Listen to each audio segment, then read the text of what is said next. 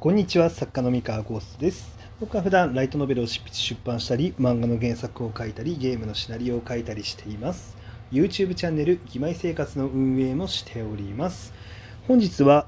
今の主流じゃない話を書きたいと思った時読者さんに読んでもらうためにはどうすればいいのかという話をしたいと思います、えー、こちらは、えー、まあ、タイトルの通りなんですがお便りへの回答となります。えー、読んではいきますね。えー、ラジオネーム亀さん、えー、三河先生、こんにちは。三河先生は今の主流じゃない話を書きたいと思った際、読者さんに読んでもらうための工夫はどのようにされていますか？お話聞かせていただければ幸いです。ということで、えー、これにお答えしていこうと思います。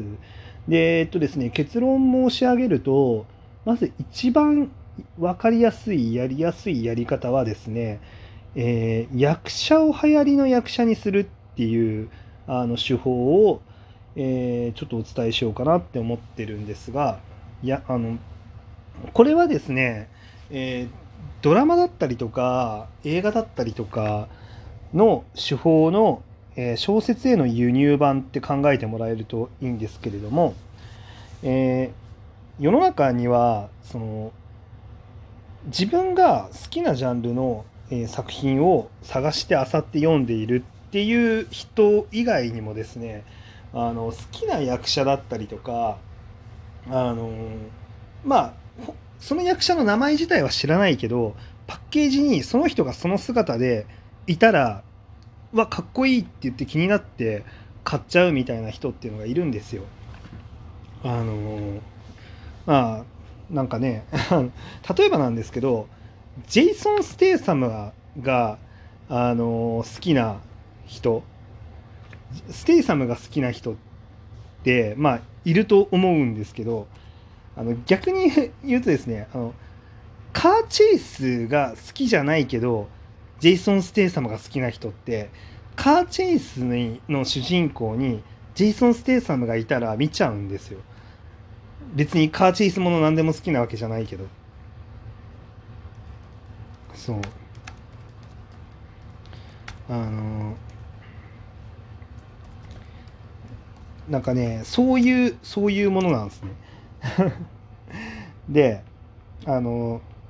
ジェイソン・ステイサムで言ったら例えばねメグ・ザ・モンスターを見た人って、まあ、結構いると思うんですけどえー、っとサメ映画ってもともとアクション映画好きとかってあんまり撮ってないんですよ。もともと撮ってなかったジャンルで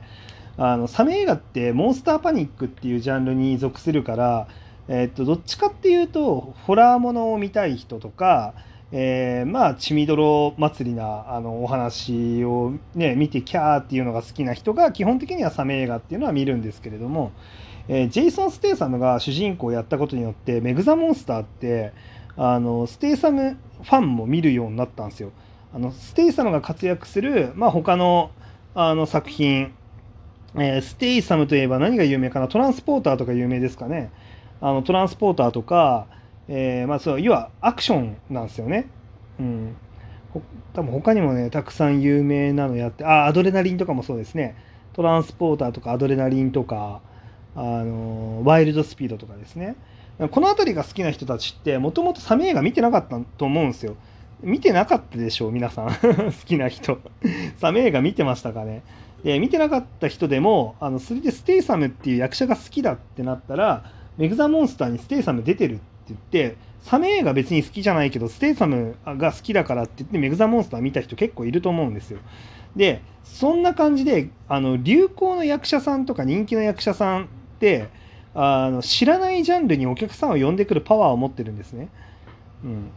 で、じゃあこれをじゃあ小説においてはどうやって使うかって話なんですけれども、えっと、僕は結構小説で意識してるのは、あのヒロインの見た目の造形っていうのは流行りの造形っていうんですかね。今この時点でこういう感じの見た目の、えー、っとキャラクターとかそのこういう属性の性格みたいなものが好きな人は多いよねっていう感じですかね。そうそうそう。で結構ななんだろうな。あのそのなんか好きな人多いよねっていうのもなかなか難しいんですけどあのなんかね一つの時代になんとなくあのなんか人気のヒロイン造形の特徴が集合してることって結構あって例えば昔だと最近新刊出ましたけどあの鈴宮春日シリーズの新刊出たじゃないですか。あの鈴宮春日が出てた頃っ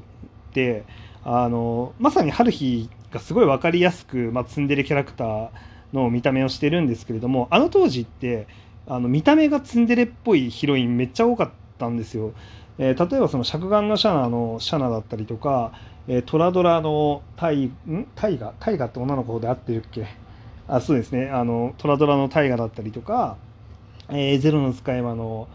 えー、ルイズだったりとか、えーまあ、他にもたくさんあのちょっとね釣り目気味でちょっと気が強そうであのそうねあの別にあの胸もそんなに大きいわけではないいうような感じの造形の、えー、女の子キャラクターっていうのは、まあ、当時、まあ、やっぱり人気だったんですね。でなんかねそその時期にはなんかそういう見た目の子がものすごくあの流行るっていう時期があったりとかあとは一時期2010年代とかだとあの赤毛の気の強そうな女の子っていうのがまあ人気になってそのずっと赤毛だったりとか、まあ、あとはその時代によってあの胸が小さい子が人気だったりとか大きい子が人気だったりとかっていう風になんかなんかね集まってんすよ その時代その時代に。そうで例えばそのあのもう結構前になっちゃう。4年ん？4年前？3, 3年前か。とかになっちゃうんですけど、まあ、僕がその自称 F ランクシリーズを出したあたりでは 何が起こってたかっていうと何や知らんけどいろんなところであの片目が隠れてる子が 人気だったりとかしたわけですね。そう。あの本当に多かったですね。えー、っとまあ結構よくよく言われてるのはなんだっけそのリゼロのレムでしたっけ？とかって言われてますけどもうリゼロのレム以前からじゃあカンコレの浜風とかもそうだったよね？とかえー、っとカンコレの浜風もそうだったし、えー、あれ7つの大罪のヒロインもね片目隠れだったんですよ。えー、な名前名前忘れてしまったエリエリザベスでしたっけ？7つの大罪の。とか、え、っとあとは FGO のマッシュとかもそうですよね片目隠れで。で結構ね片目隠れキャラが、まあ、いろんなところで流行ってたんですよね実は。あの結構ゆあの直近で有名だったのがあのレムだったので結構言われがちだったんですけどそれの前後ぐらいにものすごく集まってたんですよ片目キャラクターあの片目隠れキャラクターっていうのが。でソシャゲとかでもね実はみ,、まあ、みんな知らないかもしれないソシャゲとかでもちょいちょい片目隠れの人気キャラとかいたりとかあと他にもなんかいたんだよな。あれ？グランブルファンタジーのナルメアとかって違ったっけ？グラブルの。ちょっとごめんなさい、今検索検索をかけようかなと思うんですが。グランブルファンタジーのあそうですよね。グランブルファンタジーのナルメアも片目隠れですよね。えー、これがいつからいたキャラクターなのかちょっと分かんないですけどまあそうなんですよ。あの片目隠れのキャラクターっていうのはものすごく人気だったんですね。でなんかねあのなのであの結構そのじゃ今の人気の見た目って何なんだろうなって思った時に、まあ、ツンデレではなかったんですねその当時2017年でなくてどんなあたりかなって言ってでたまたまその僕もともとミステリアスな無表情キャラとかが好きだったりとかクール系の女の子ものすごく好きであの普通にね片目隠れのキャラクターに関して言うとクール系の文脈に使われることが多い造形でもあるからあの普通にね見た目として好きだったんですよ。で好きで目に入ってたんですけどあれそういえばこれ僕が自分が好きだから目に入ってるんじゃなくてそもそも世の中に多いぞこれってなってでまあ好きだしあ今来てる造形なのであればじゃあ今回のヒロインは片目隠れでいこうみたいな感じで、まあ、決めましたねあれに関しては。うん、そうそうそう。まあ他にもねあの基本的にあの作品のキャラクターに関してはあの時代の流れというかだからファッションとかもえー、っとなんだろうな、えー、その時代その時代やっぱりファッションの方向性例えば露出度があの高い方がいい時代とか低い方がいい時代とかあのなんだろうな。そのどういうところにセックスアピールを持ってる方がいいとかむしろセックスアピール出していかない方がいいとかやっぱ時代時代によってその求められてる方向っていうのが違って、まあ、この辺りの役者、まあ、いわゆるそのライトノベルにおいてはキャラクターは役者の役割だと僕は思ってるのでその役者っていうのがある程度時代にはまっていると意外とそのジャンルが新しいものだったりとか、えー、と今そのなんか作品の内容がそのじゃあの今の時代にあのジャストフィットじゃなかったとしてもあの役者の力であの見られるっていうことはあると思いますね。だからこれがまあ一番その自分にネームバリューも何もない状態からでもできる工夫かなって思います。で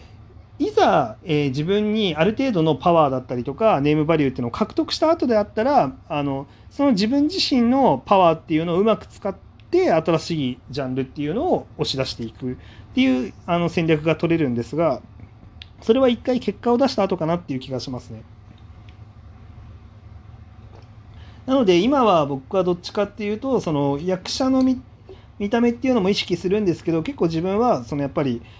今の状態はまあ1回なんあの複数ヒットを出した後なので今はどっちかっていうとパワープレイでもっとあのなんだろうな、えー、まあ、自分のパワーとかも使いながら押し出していくで新しいジャンルの作品っていうのもあの読んでもらえるように頑張るっていうふうに今動いてます。だからその人その人の、まあ、今の段階だったりとか、まあ、持ってるあの武器によって変えるといいとは思いますね。はい、なので一つのやり方が絶対じゃないのでそこだけは、えー、ご承知おきください。以上でございます。それでは皆さんおやすみなさい。バイバイ。